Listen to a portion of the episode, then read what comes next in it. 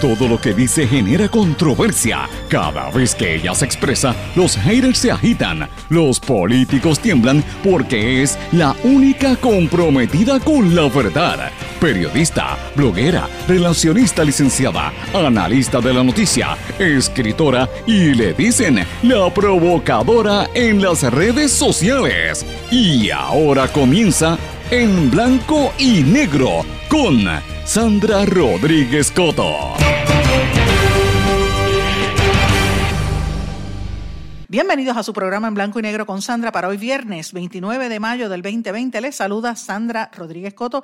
Le doy la más cordial bienvenida a esta hora de análisis, conversación, entrevistas, temas exclusivos aquí en blanco y negro con Sandra. Y hoy vamos a hablar del elefante en la habitación, el elefante gigantesco que está en el medio del cuarto y nadie lo quiere ver. Se trata de la pobreza y específicamente la pobreza desde los niños. Ahí es donde empieza la pobreza en Puerto Rico, que es nuestro principal problema para el desarrollo de este país.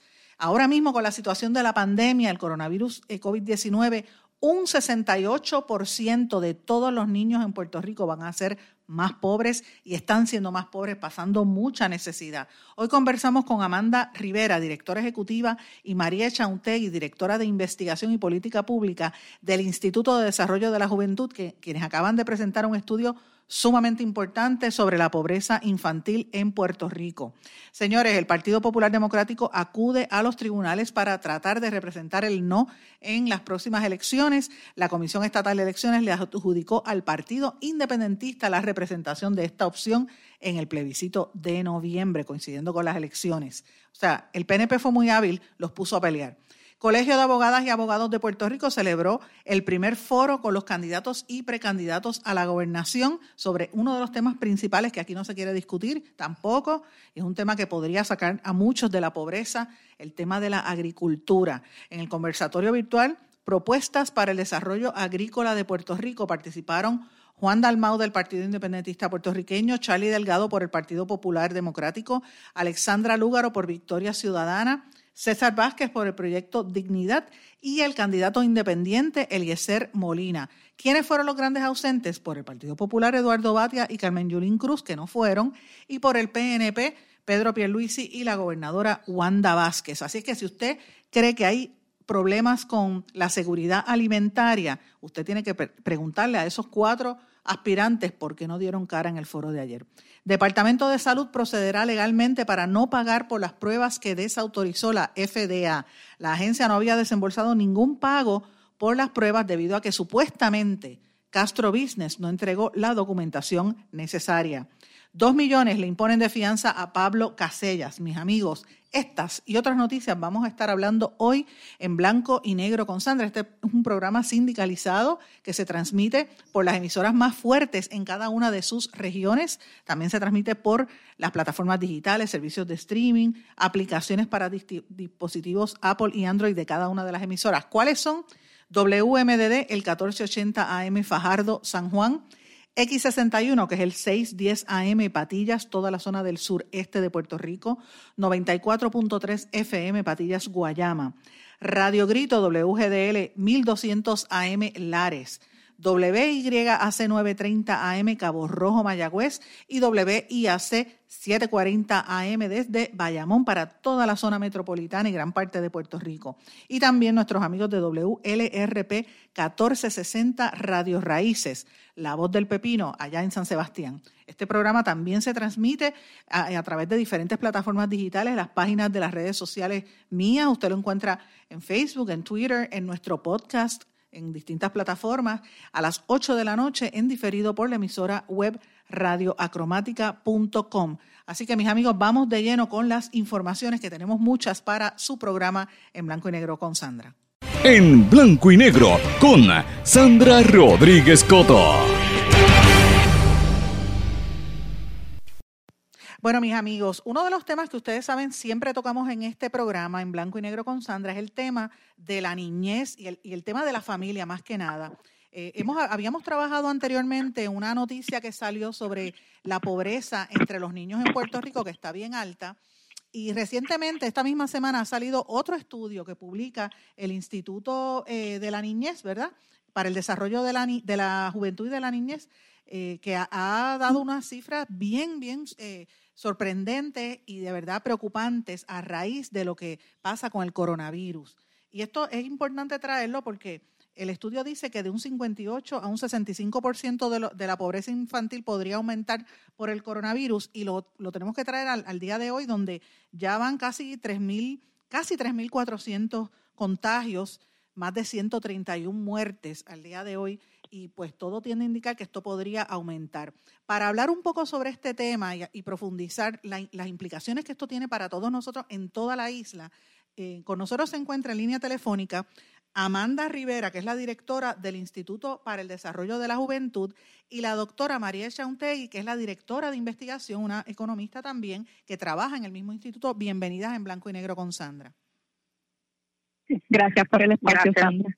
Yo quisiera, gracias por invitarme. No, gracias por para mí es un honor que estén aquí y es importante que estén porque a veces uno no se detiene a hablar de estos temas que, realmente eh, son, son significativos porque uno piensa, bueno, Puerto Rico es un país de envejecientes, hay menos niños, pero eh, evidentemente el, el, el COVID que estamos sufriendo todos, a quien más afecta es a las poblaciones eh, mayores, ¿verdad? Y tenemos que pensar en, en nuestro futuro, que son los adolescentes, los niños, la juventud.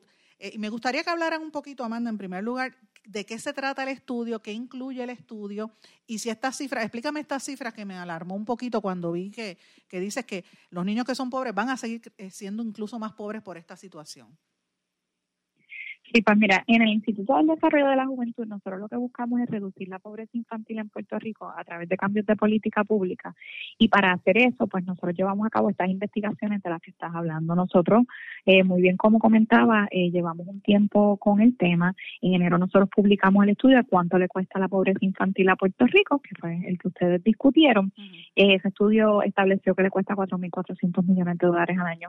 Te digo todo esto porque eh, eh, precisamente lo que estás diciendo. Eh, la pobreza infantil es un tema que nosotros sabemos que es un tema social importante de derechos humanos, pero también un tema de desarrollo económico para la isla. Los niños, los jóvenes son nuestra eh, futura fuerza laboral y a la medida que tengamos a la mayoría de ellos viviendo bajo el nivel de pobreza, vamos a ver que nuestra economía se va a comprometer su sostenibilidad.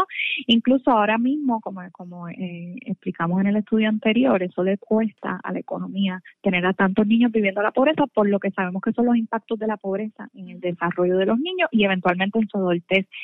Eh, por eso nosotros ante esta situación que sabíamos que pues por las implicaciones económicas iba a tener un impacto potencialmente en esa pobreza, quizás en más niños cayendo en la pobreza o más niños eh, cayendo en una pobreza extrema. Quisimos eh, proyectar, hacer unas simulaciones para entender exactamente eh, cuánto, por cuánto podía empeorar la cosa. Además, queríamos también este, analizar la política pública eh, que se ha hecho del, del, punto de vista federal y también de Puerto Rico en respuesta a la crisis, específicamente mirando cómo esa política pública atiende o no las necesidades de las familias con niños y de ahí entonces hacer una serie de recomendaciones de política pública a corto y mediano plazo para asegurar que estamos apoyando a las familias con niños, particularmente aquellas que están viviendo en la pobreza o cercanas a la pobreza. Así que tenemos, hay mucha tela para cortar. Pero, eh, yo se lo voy a... Pero déjame hacerte una pregunta antes de pasar con, con la directora de investigación, que es la que me puede dar el dato, pero quiero, quiero para precisar, ¿verdad? Y una duda. De cuando hablamos de pobreza, es de, de, qué, ¿de qué estamos hablando? ¿Cuánto es el ingreso per cápita en esa familia para que la gente lo entienda? Sí, nosotros usamos los niveles de pobreza federales, así que para eso eso varía de acuerdo a la composición familiar, pero por el modo de ejemplo, una familia con cuatro personas, mamá, papá y dos hijos, si están ganando 25 mil dólares más o menos o menos, se considera que están bajo el nivel de pobreza infantil. Eso es un ejemplo, ¿verdad? Perdón, bajo el nivel de pobreza. Eso es un ejemplo. Este, eso va a variar ese ingreso de acuerdo al, a la cantidad de las personas en la familia. Yo recuerdo que la vez que hablamos anteriormente o, o cuando ustedes presentaron el estudio, había gente que se ganaba incluso menos que eso en Puerto Rico. O sea, que no le da el dinero sobre todo las mamás solteras o, abuelas cuidando nietos, que también e, esa es una situación, o, me equivoco, ¿verdad? O estoy... Sí, no, está, estás en lo correcto. este eh, Y María puede expandir quizás un poco más sobre lo que es la mediana de ingreso de las familias pobres, que es mucho menos que eso. Y, este, a la, Sí, la mediana de ingreso es como 12, la mediana de ingreso y a veces hicimos hicimos estadísticas no solamente para la gente que está justo debajo del nivel de la pobreza, pero la gente que está cercano a la pobreza, vea un poquito por encima. Y pues tenemos ingresos medianos como de 12 mil dólares, ¿verdad? El, ingreso promedio de Puerto Rico es como, como 27 mil dólares, así que que hay mucha gente que cae sobre en la definición de la pobreza. Doctora, déjeme hacerle una pregunta también, antes de comenzar en los datos de este estudio. Eh, usted eh, incorporaron, pregunto, la, los otros elementos, porque estamos en el coronavirus, estamos en esta situación, pero gran parte de Puerto Rico sufrió unos terremotos a principio de año, las casas se destruyeron, eh, o sea, estamos hablando de unos pueblos, sí del sur, pero que venían arrastrando quizás los problemas del huracán María y todo lo demás. ¿Todo eso se incluyó? Bueno, nosotros utilizamos los datos eh, de las familias que están disponibles en la encuesta de la comunidad de Puerto Rico. Así que esta información se basa en un retrato de los ingresos de Puerto Rico en el 2018, que es lo más reciente que tenemos hasta este momento.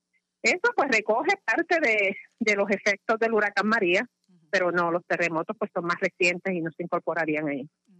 Y entonces, ¿cuánto, ¿cómo se afectaría ahora mismo con la situación del coronavirus, donde tanta gente, pues familias que pues quizás tenían un part-time, no lo tienen porque todo se, todo se detuvo y no le, no le acaba de llegar el dinero del, de, ¿verdad? Del, desempleo. ¿Cómo eso ha impactado a las familias? Que usted me pueda dar información. Bueno, nosotros comenzamos este a, identificar quiénes eran las familias, los trabajadores afectados, ¿verdad? Y, y, y ponerlos dentro de sus familias. Nosotros identificamos casi 100 a 308 mil trabajadores que se están afectando porque las industrias están cerradas. Algunos de estos pues son padres de familia, algunos son más jóvenes y, y identificamos este 90 mil familias con con trabajadores que iban a ser afectados por, por los cierres los cierres de coronavirus. Eso lo determinamos a base de lo que decía la, la, la orden ejecutiva de qué industrias podían operar y qué industrias no pero fueron más de 300 mil. Esto es fuerte, imagínate. 300 mil y, en una población que se sigue reduciendo en Puerto Rico, que estamos en 2.3 millones, ¿verdad? Más o menos. Eh, casi. Sí. Imagínate, eso podría afectar. Yo, si me equivoco, este, por favor me aclara. ¿Podría afectar, yo te diría que como a una de cada cinco familias, algo así? Eh, bueno, la fuerza laboral en, en nómina, ¿verdad? En, en, en, trabajando en establecimientos en Puerto Rico es sobre 900 mil, o sea que estamos hablando de casi un tercio. Imagínate, sí, wow, un tercio. Importante, importante. ¿Qué, ¿Qué otros hallazgos encontraron en este estudio que se puedan compartir?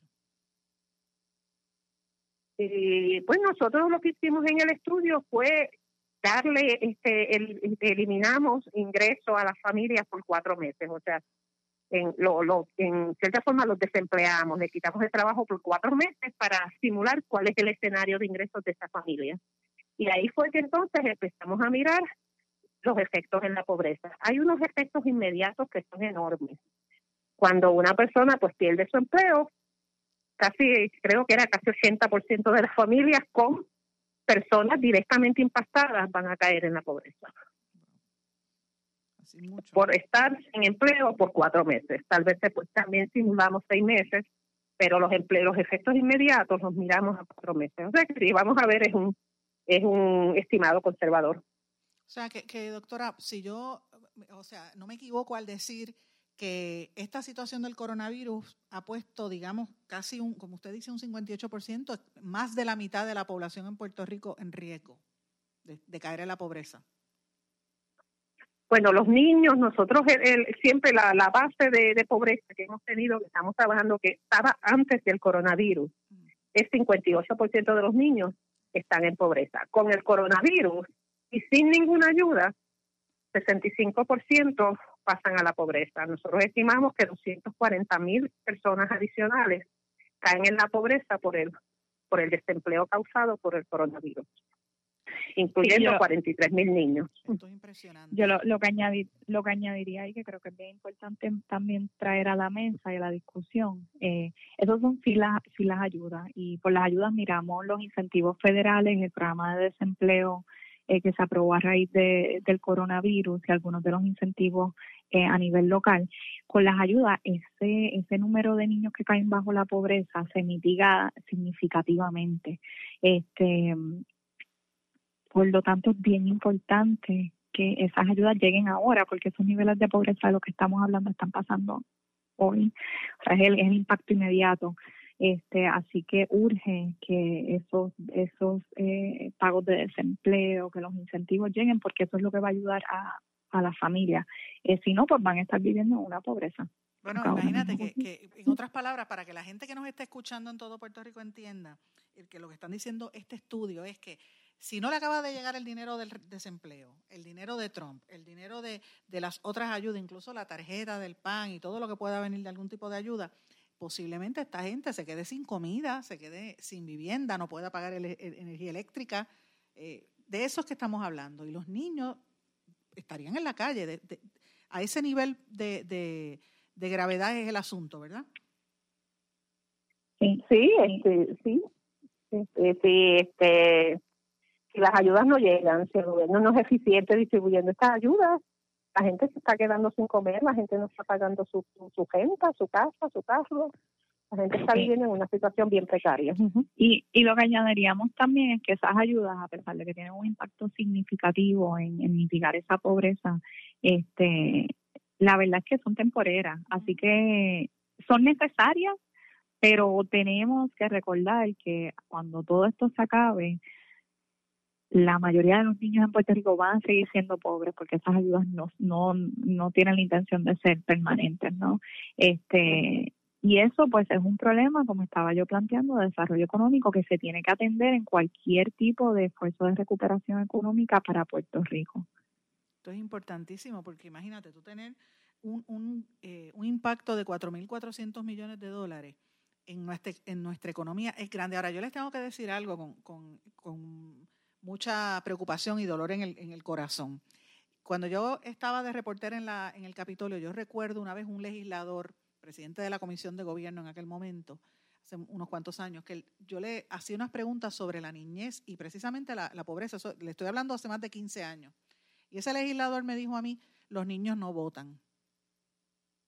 Y yo le pregunté, o sea, que no es importante que los niños voten. Y me dijo, no, los niños no votan. Eso no está en la, en la prioridad. Y a mí jamás se me olvidó esa, esa frase de él diciendo que los niños no votaban. Y yo, le, yo me quedé eh, sin habla, pero después reaccioné y le dije, bueno, los niños no votan, pero su mamá vota, su papá vota, su abuelo vota y sus tíos votan.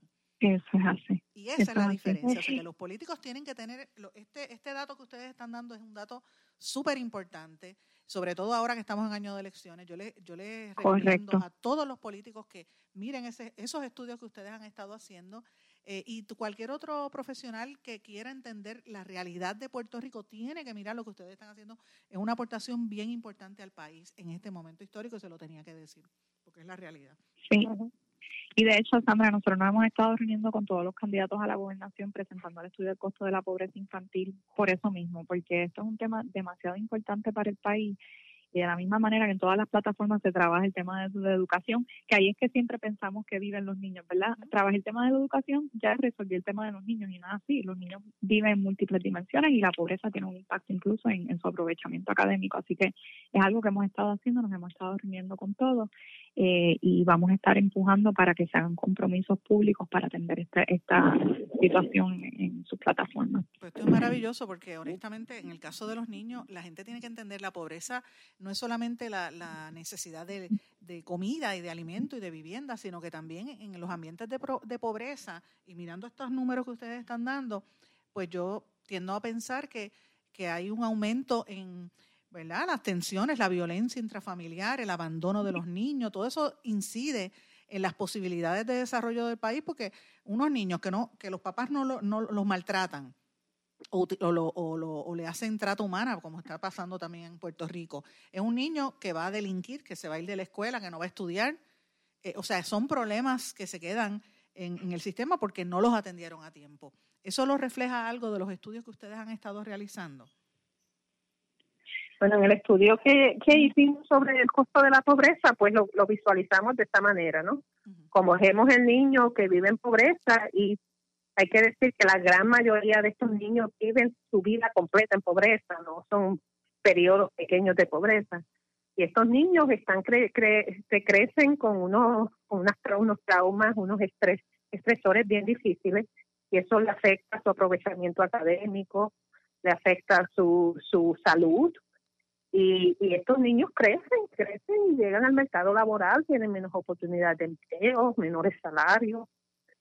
Y luego, pues en el país también se va a reflejar, ¿verdad? Con, menos crecimiento, menos productividad. Así que las consecuencias están ahí, son bien claras. Tenemos que irnos a una pausa y a nuestro regreso continuamos con esta interesantísima entrevista porque tenemos que a veces detenernos un poquito y analizar el impacto de las situaciones que nos están afectando. Quizás usted que está escuchando este programa está experimentando la pobreza y no se había dado cuenta la magnitud del problema. Vamos a una pausa y continuamos a nuestro regreso. No se retiren, el análisis y la controversia continúa en breve, en blanco y negro, con Sandra Rodríguez Coto.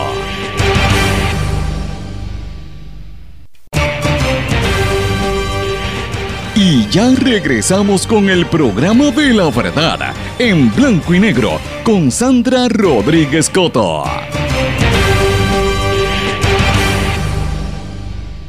Regresamos en blanco y negro con Sandra. Les dije que la entrevista iba a ser bien interesante. Vamos a continuar en esta conversación con María Chautegui, directora de Investigación y Política Pública, y con Anamanda Rivera, directora ejecutiva ambas del Instituto del Desarrollo de la Juventud, que acaban de presentar este importantísimo estudio sobre la niñez y la pobreza infantil en Puerto Rico, que todos los políticos y sobre todo los legisladores, en vez de estar soltando gente de las cárceles, como pretenden hacer, deberían estar mirando estos temas que son de presente y de futuro de Puerto Rico. Eh, doctora, déjame hacerle una pregunta. En el caso de que, de que esta situación del coronavirus se extienda, como, como algunos dicen, yo ayer hablaba con, eh, antes de ayer hablaba con, con una economista eh, en el torno del, del, tema de la música, ¿verdad? La industria musical y hablaba de que, por lo menos en el caso de los músicos, ellos no veían que la, la actividad se reactiva, ¿verdad? Que, la, que el, el, negocio se les reactivara, sino posiblemente hasta el año que viene, a finales del año que viene. Si esto se extiende, eh, ¿cómo, ¿cuál sería el, el, impacto para la niñez? ¿Ustedes lo contabilizaron? Sí, no, sí nosotros este el escenario más de más desempleo que nosotros simulamos fue de seis ¿verdad? Este, y tal como dije, tal, vez eso es un estimado conservador. Si, si, si la, si la en la medida que la economía reabra, y sabemos que está reabriendo, pero los que están reabriendo están abriendo solamente parcialmente, y los empleos no están ahí, pues obviamente vamos a ver muchísimos más impactos. No sabemos cómo va a reaccionar el gobierno federal en términos de si va a continuar las ayudas de desempleo o no. Eh, sabemos que sí, que, que, que, el periodo que una persona puede tener desempleo estatal, el estatal, eso se ha extendido, pero el desempleo federal de los 600 dólares semanales, pues sabemos que se acaba en julio 31. Así que depende, si, si la economía este, continúa operando a un paso bien lento y, y en forma parcial, pues sí, los efectos van a ser más grandes. Yo quisiera preguntarles también, un tema que no necesariamente es de pobreza, pero está relacionado al desarrollo de las oportunidades. Y es el tema de la brecha eh, cibernética, la, brecha, lo que llaman la brecha digital, porque una de las cosas que trajo el coronavirus es que provocó que todo el mundo empiece a trabajar desde las casas. Y, y ahora todo es por internet, las redes sociales y el Zoom. Y, las, los niños tuvieron que, que, trabajar por teléfono celular, por computadora. Muchos no las, no las tenían, o sea que hay una dificultad ahí. Eh, y a eso hay que añadirle que no hay acceso a Internet. Por más que digan las compañías de telecomunicaciones, es una falsedad. El mismo presidente de T-Mobile, yo siempre lo menciono, él dijo que en Puerto Rico el 45% del país no tiene acceso a línea telefónica y más de una tercera parte ni siquiera tiene un teléfono celular inteligente. O sea, esos son los datos de la industria. Así que imagínate eso en los sectores pobres. ¿Ustedes contabilizaron eh, algo sobre ese respecto? Porque eh, pienso yo que eso es un, una eh, una barrera para el desarrollo de los niños y de los jóvenes. Sí, esta es una de las vulnerabilidades que nosotros identificamos con los datos. Eh, una alta proporción de las familias que viven en pobreza no tienen computadora, no tienen internet y, y entonces pues no no han podido verdad seguir conectados en, en la escuela a través de la educación en línea y esto pues obviamente los pone en desventaja nosotros tenemos unas recomendaciones específicas para para para aliviar esa brecha digital que puede ser por ejemplo facilitar a estas a estas familias este acceso a la internet gratuito y también este ver cómo se uniforma todo lo de la, la educación K12 en línea. Pero sí es un efecto bien grande. Bueno, yo, yo recuerdo aquí que hubo una oposición del sector de las telecomunicaciones específicamente a que la empresa Prepanet, que era una división de energía eléctrica, eh, proveyera ese tipo de servicio, sobre todo para las escuelas. Porque yo digo, bueno, si hay un, un, poste de luz en cada esquina, pues por ahí se podía dar el acceso a Internet, pero ahora esto se ha adelantado y hasta de manera inalámbrica por satélite también hay. O sea que, que, yo creo que en las partes pobres debería haber esa brecha, como ustedes, eh, o sea, cerrarse esa brecha y darse esa oportunidad para la gente más pobre del país, pienso yo. Eh, o sea, que, aparte del tema de, de, la brecha digital, el tema de la seguridad alimentaria también que lo hablamos, yo quisiera preguntarles si ustedes, como parte del análisis, han contabilizado o han visto el tema de la estructura familiar, porque en Puerto Rico también hay una dinámica que muchas veces es mamá sola o mamá ya, o, abuela cuidando a los nietos. O sea, ¿cómo, ¿cómo eso incide en el desarrollo de la familia y, y el mantenimiento de la pobreza?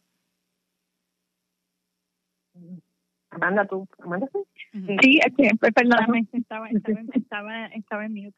Eh, nosotros, no particularmente para este análisis, pero nosotros hacemos algo que se llama el índice de bienestar, eh, que lo hacemos todos los años, este, y ahí nosotros hemos podido ver un poco sobre esta composición familiar. Eh, también hemos hecho el, el perfil del niño y la niña pobre, y pues lo que lo que sí sabemos es que la gran mayoría de, de los hogares donde viven niños son liderados por jefas de familia.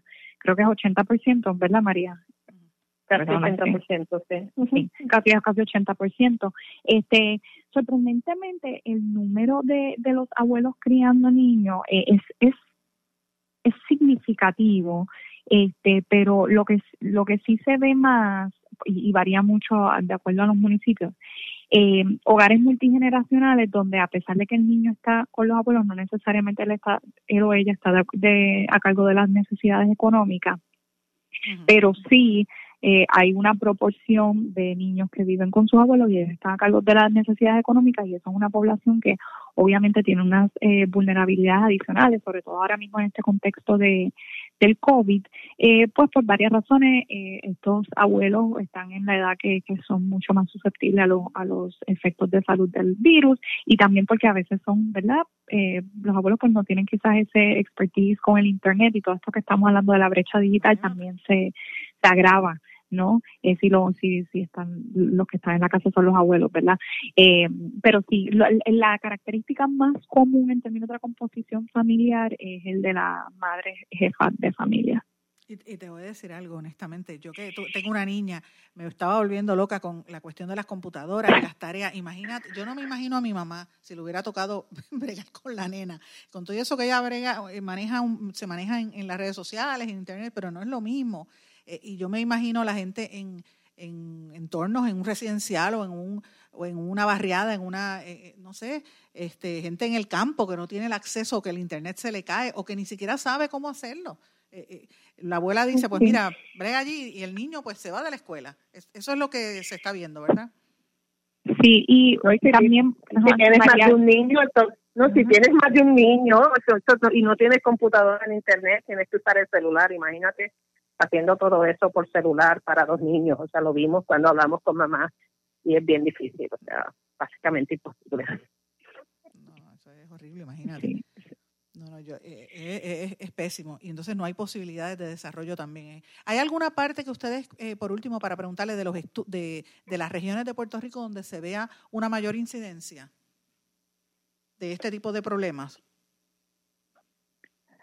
Eh, no las tenemos, no, eh, no creo que los tenemos.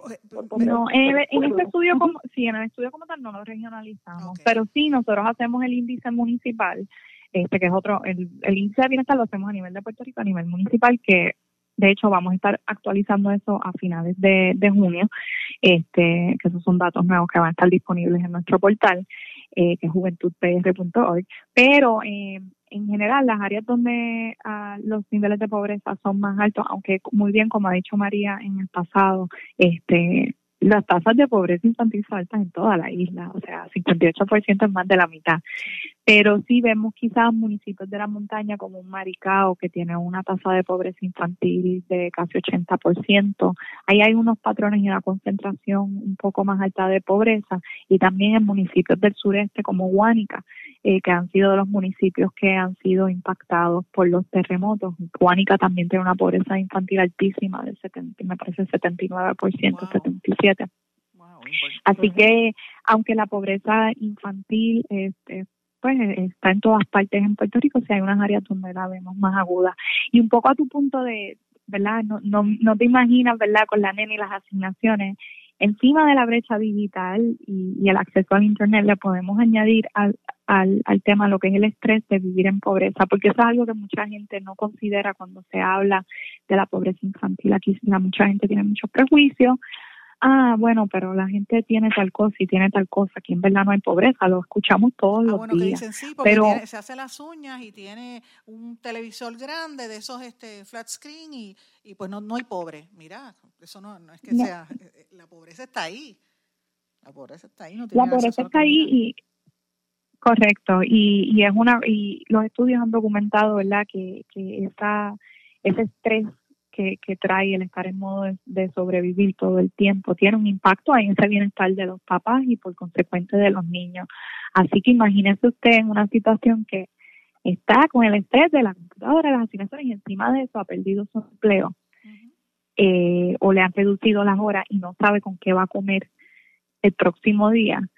Eh, pues ya se puede imaginar eh, las situaciones que se están viviendo en muchos de, estos hogares con mucha tensión y sufrimiento. Y eso y, y, el sufrimiento y además esto pues por eso es que aumenta los niveles de, violencia y todo todo lo demás. Sabes que me estaba eh, se me ocurre mientras hablaba con ustedes que que ahora el yo me imagino verdad yo cómo será en los municipios donde hay una mayor incidencia de casos de covid eh, cómo se correlaciona eso a, eh, a la pobreza infantil esta semana precisamente publiqué en este programa y en, mi blog un estudio que hizo un, economista y una, eh, un, experto en temas de salud, el, Jafet Rivera, donde él cogía las cifras del Departamento de, la, de, Salud, lo que dicen todos los días de los, de los eh, contagios de COVID, y los multiplicó a, a 10.000 personas por municipio, el promedio. Eh, y hay unos municipios con unos promedios altísimos, Orocovis, mismo Guainabo, eh, que está por encima del, del, promedio, Vieques también, y sería interesante ver si en los municipios donde hay mayor promedio de casos contagiados con COVID hay mayor nivel de pobreza infantil. Sería, se lo planteo, ¿verdad? Porque me parece que sería algo interesante.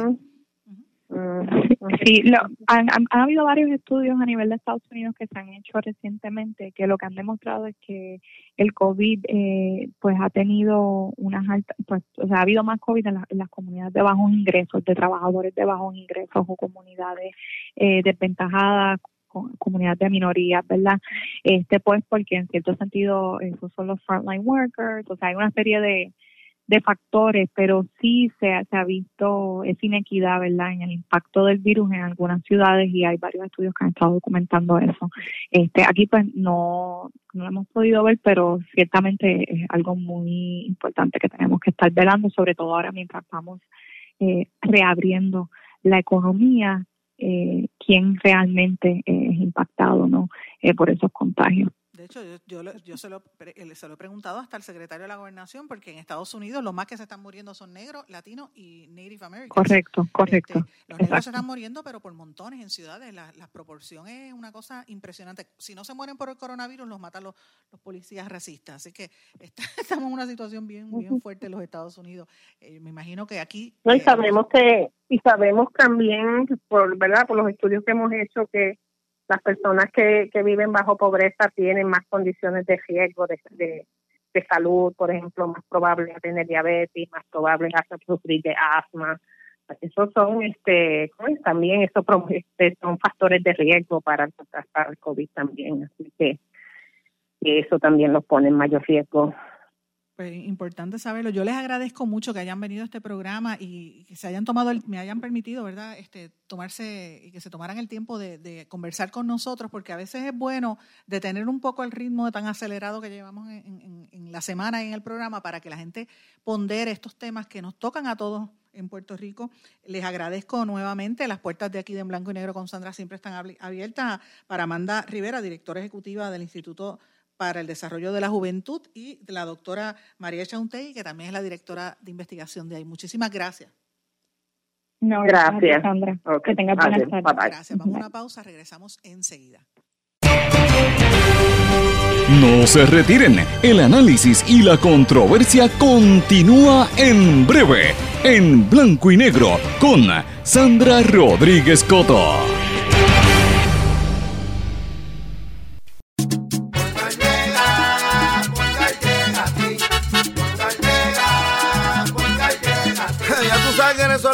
Te responden, pero ahora botaron la ola, porque ya no importa en qué parte de la isla estés. Si tuviste un accidente, mi gente de Poingal le llega a tu casa o trabajo para que no te complique. Con servicio en todas partes de la isla y el mejor servicio al cliente. Por eso y mucho más, yo Piru lo digo, yo quiero Poingal. ¡Duro! Quites el dolor de cabeza con sus obligaciones de contabilidad con los servicios que presta Villalba y Villalba Company. Directo, personal y con sensibilidad humana. Lo que se busque un verdadero asesor de contabilidad para todo tipo de servicio de contabilidad, pago de IBU, pago de nómina, informes trimestrales y anuales y otros. Ofrecen servicio directo personalizado. Villalba y Villalba Company. Para orientaciones, su teléfono el 939-336-5774. 939-336-5774. 5774. Y ya regresamos con el programa de la verdad en blanco y negro con Sandra Rodríguez Coto. Regresamos a esta parte final de En Blanco y Negro con Sandra. Bueno, voy a hacer como una pequeña ensalada, voy a hacer una mezcla de todas las informaciones más importantes para ir brevemente y, que el tiempo me dé. Temas que yo creo que usted debe analizar con ponderación como dije en los titulares al principio de este programa, a mí me parece que el Partido Nuevo Progresista fue sumamente astuto. Eh, yo me imagino que anticipando que hay tanta oposición y la gente está tan molesta con las políticas eh, y lo que, lo que ha estado ocurriendo con el PNP, pues para poder este, anticipar cualquier posible meloneo o cualquier posible unidad, pues le han puesto a pelear a los populares con los independentistas del PIB Señores, y le han dado a través de la Comisión Estatal de Elecciones la representación del no en el plebiscito. Usted sabe que, ellos también impusieron un plebiscito, estadidad sí o no, eh, y el PIB dijo yo voy por el no y se lo dieron al PIB. Entonces ahora el, el Partido Popular acudió a los tribunales para que a ellos le adjudiquen la, eh, la representación del no. Entonces le preguntan si esto va a ser una alianza eh, porque eh, la ley permite que se haga un tipo de alianza entre ambos partidos, pero tanto el PIB como el Partido Popular aseguran que no va a haber tal alianza. Veremos a ver qué va a pasar de aquí a allá, porque una alianza entre rojos y verdes significa que, viene meloneo y son menos votos para el PIB. Así que el PIB no se puede dar el lujo de volver a quedar, no quedar inscrito otra vez en otras elecciones. En las últimas ha estado quedando fuera de la inscripción el PIB, porque evidentemente también hay descontento con lo que sucede allí. Evidentemente, en el caso del PIB, eh, más adelante vamos a hacer esos análisis cuando estemos más cerca de, las elecciones, pero ciertamente el sacar a, Dalmau pues va, a provocar cambios en, el comportamiento. Dalmau va como candidato a la gobernación en esta ocasión, pero bueno, eh, por él va a entrar ahora eh, María de Lourdes, otra vez Santiago regresa a aspirar a la legislatura, Denis Márquez se queda otro término. Bueno, el Departamento de Salud dio a conocer que procederá legalmente contra la empresa Castro Business con la intención de no pagarle el dinero que ellos facturaron por 8.100 pruebas serológicas de COVID-19 de la marca Pharmatech, luego de que la semana pasada la Administración de Alimentos y Medicina de los Estados Unidos, la FDA, prohibiera su autorización. Eh, ellos pagaron 13 dólares por unidad, por lo que cada contrato, el contrato total debió haber ascendido a 105.300 dólares. Volvemos a ver otro problema con el tema de las, de las pruebas. Y yo les tengo que decir con toda franqueza, están súper lentos. Entonces, aquí hay muchos intereses detrás de todo esto porque ahora hay un grupo que está hablando de que las pruebas rápidas no sirven y el, enfoque es las pruebas, eh, serológicas. Y yo creo que cada prueba tiene una función diferente, por lo que he, conversado con diferentes expertos. Eh, y a mí me parece que también hay, un, hay demasiados intereses. Los, los, laboratorios estaban en contra de que, por ejemplo, los centros primarios y los IPA dieran las pruebas gratis, porque los laboratorios querían cobrar las pruebas serológicas por, el, por los que conlleva esto. Así que veremos a ver qué hay detrás de toda esta situación, pero ciertamente el, Departamento de Salud no acaba de pegar una, señores, siguen teniendo problemas. Eh, ayer, yo, ustedes saben que yo soy fanática, no lo niego. Yo soy fanática de Ricky Martin y ayer sacaron sacó un disco nuevo eh, con un título Pausa, una producción nueva. Fue una sorpresa, eso es lo que están haciendo ahora los artistas que no avisan. Él ya había sacado dos éxitos, Cántalo con Residente y Bad Bunny y Tiburones, que fue bastante exitoso, era como si fuera en medio de una protesta. Eh, y ellos van a tener una segunda parte que se llama Play, eh, Pausa and Play, y tiene varios, eh, ¿verdad? Unas colaboraciones interesantísimas, porque está con Julio, Julio Reyes Copelo, Montana, Roll Referee, Residente otra vez, Alejandro Jiménez, y otra, esos fueron los, ¿verdad? los productores de este, de este nuevo disco, y colaboraciones con artistas como Sting, como residente, como Bad Bunny, Diego El Cigala, que a mí me fascina este señor, Pedro Capó y Carla Morrison. De hecho, la canción que acaban, la, que lanzaron es con Pedro Capó y me parece muy, muy buena. Los dos cantaron muy bien, pero bueno, vamos a temas un poco más serios eh, y para mí dramáticos de la realidad que está viviendo en Puerto Rico, señores. Van a seguir soltando presos. Yo quisiera que ustedes supieran la cantidad de personas con quienes yo he hablado el otro día, ayer conversaba con, con, eh, con la hermana de, de, un dentista bastante conocido en este país que le mataron a su hija, la usaron de escudo, un narcotraficante. Ella estaba con el novio en, una calle en el viejo San Juan y por detrás venía un, un, y se paró detrás sabiendo que le iban a disparar y vio un montón de gente que estaban allí bebiendo jóvenes y se la usó como escudo, porque eso es lo que están haciendo. Pues mira, hay potencial de que, de que ahora con esto del nuevo juicio empiecen a tratar de de, que, de pedir una, por la cuestión de la retroactividad, para que se celebre un nuevo juicio. Imagínese el dolor que eso representa para un padre. Así que ayer pasó la situación de, Pablo Casellas, le impusieron eh, una fianza de dos millones de dólares y la fecha del 15 de julio para comenzar el nuevo juicio. Y yo me pregunto, ¿qué tipo de, de, ¿verdad? de evidencia él puede tener eh, no podemos olvidar que él dijo en aquel momento que eran dos negritos que él vio allí en Guainabo, como si en Guainabo no hubiéramos negros, eh, y, bien discriminado, bien, eh, bien, discriminando mucho, ¿verdad? Bien racista este Pablo Casella, que dice mucho de, la actitud de ciertas personas, ¿verdad? Sus hijas he escuchado que actúan de manera igual, pero evidentemente hay, una, hay un vacío en esta discusión pública un tema que no se habla, Carmen Paredes. O sea, aquí mataron a una mujer violentamente y es como si no hubiera pasado nada, ¿sabes? Eso era un ser humano, señor, y volvemos a lo mismo. Esto es, esto es una injusticia lo que se está ocurriendo con las víctimas del delito.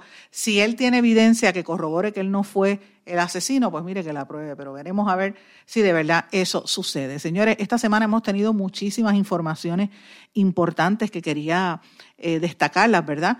el, aumento vertiginoso en los, en los, contagios del COVID, eh, lo habíamos hablado aquí. Hablamos también de lo que yo titulé la conspiración del Estado para legitimar a los delincuentes con toda esta política pública de sacarlos de, de las cárceles. Empezamos así la semana. Hablamos el martes el estudio que sacamos exclusivo con el exdirector del Departamento de Salud a nivel estatal, el experto en salud pública, Jafet Rivera, donde analizaba en profundidad la propia data del Departamento de Salud, diciendo que los municipios con los porcientos más altos de COVID son Vieques, Salinas, Guaynabo y Orocovis, los porcientos más altos de muertes según eh, por cada 10.000 habitantes. También hablamos de las medidas que estaban evaluándose en la Cámara eh, de Representantes eh, y, seguimos con la discusión, ¿verdad?, del tema de los derechos de las víctimas. Tuvimos una entrevista también eh, con Stephanie Figueroa, portavoz del Centro de Ayuda a Víctimas del Crimen, que fue, me parece, muy interesante. Y en el día de ayer estuvimos eh, conversando un poco sobre el reclamo de los cantantes de salsa ante la crisis, que muchos están desempleados, bueno, prácticamente todos están desempleados, y estuvo en este programa, ustedes escucharon las voces de Choco Horta, Gilberto Santa Rosa, Jerry Rivas del Gran Combo, Alex de Castro, Don Periñón, Willy Rosario, muchísimos otros más que estuvieron aquí. Así que eso y el director ejecutivo del Instituto de Cultura también, Carlos Ruiz, que dio unas eh, declaraciones sumamente importantes. Así que hemos tenido una semana de muchísima variedad de temas. Eh, y, yo quiero concluir esta semana con unas reflexiones importantes. Ayer eh, y en todos estos días se han estado llevando a cabo unas protestas masivas en Minneapolis eh, por el asesinato por parte de un policía de un hombre negro que el policía le puso la rodilla en el cuello y lo prácticamente lo, lo asfixió y el hombre le decía no puedo respirar George Floyd otra de las grandes víctimas que comúnmente sucede en los Estados Unidos, casi siempre a manos de policías blancos racistas, matan a los negros. Y yo escribí algo que quiero compartirlo con ustedes, se lo voy a leer, eh, lo titulé eh, eh, George Floyd, Sueño Americano. Lo titulé Sueño Americano porque vi una caricatura de la Estatua de la Libertad como si estuviese de la cintura hacia arriba y de la cintura hacia abajo era eh, simulando, ¿verdad?, en la escena donde el policía le pone la rodilla en el cuello del hombre donde lo mata. Y dice así, a muchos los apresan, a muchos les llaman a la policía por caminar en la calle, por ir a un gimnasio, por observar pájaros en el Central Park o estar en su propio apartamento. A muchos ya no los linchan y los cuelgan de árboles como capuchas del Ku Klux Klan pero igual los matan a manos de policías que también usan gorras de Make America Great Again, como le pasó a George Floyd en Minneapolis. A muchos los meten presos y les roban sus sueños. A muchos los dejan morir de COVID-19 y no los atienden bien. Las estadísticas están ahí, solo por ser negros y vivir en los Estados Unidos de América. Pero mirémonos bien ante ese espejo. En Puerto Rico no estamos tan lejos. Aquí también lo vivimos y lo experimentamos. Sabemos lo que es el racismo descarado, institucionalizado y el que ocultan bajo sonrisas hipócritas y comentarios sarcásticos. Los que somos negros lo vivimos. Se ve en la pobreza, se ve en la desigualdad, se ve en la falta de oportunidades, se ve en la falta de solidaridad. El llamarte acomplejado o llamarte angry black woman cuando lo señalas. El aislarte el menospreciarte, el no conseguir empleo, el no escalar puestos, el trabajar el doble y el triple y tener que ser más inteligente y más sacrificado para que te toque menos. El ser dos veces mejor para solo conseguir la mitad que les regalan a otros sin méritos. Es así, aunque no lo quieran aceptar, mucho menos admitir, pero hay que seguir combatiendo. Hay que seguir educando y abriendo mentes cerradas. No se puede parar la lucha hasta que entendamos que todos los seres humanos somos iguales. Señores, la sangre no es blanca, la sangre no es negra, tampoco es azul, la sangre es roja. Mis amigos, con esto termino. No quiero entrar en más detalles, fue un, escrito que me salió del corazón al ver eh, otro asesinato más la, Black Lives Matter, como dicen en Estados Unidos, pero aquí en Puerto Rico las vidas de todos también son importantes. Y yo reitero, el racismo, el sexismo, todos los, prejuicios que existen se combaten con educación. Si en esencia todos somos iguales, todos somos iguales ante los ojos de Dios y, realmente lo somos. La, la caparazón que tenemos por fuera es lo que varía. Unos son chinos, amarillos, rojos, blancos, negros, pero la sangre es igual, el corazón es igual. Seamos seres humanos, vamos a fomentar una cultura de, respeto a, los demás, a la dignidad del ser humano, mis amigos. Con esto lo termino. Termino el programa por el día de hoy, por la semana. Les agradezco su apoyo durante esta semana. He recibido muchos, muchos mensajes por toda esta situación que estamos eh, haciendo, ¿verdad?, para defender la libertad de prensa en este país. Y les agradezco su apoyo eh, y vamos a seguir aquí en pie de lucha. Esté atento a mis redes sociales que vamos a seguir revelando muchísimas informaciones exclusivas, informaciones y temas relevantes para el país en el momento histórico que nos tocó vivir. Que pasen todos un buen fin de semana y será hasta la próxima en blanco y negro con Sandra. Se despide. ¿Se quedó con ganas de más? Busque a Sandra Rodríguez Coto en las redes sociales o acceda a en blanco y negro.blogspot.com porque a la hora de decir la verdad solo hay una persona en la cual se puede confiar. Sandra Rodríguez Coto en blanco y negro.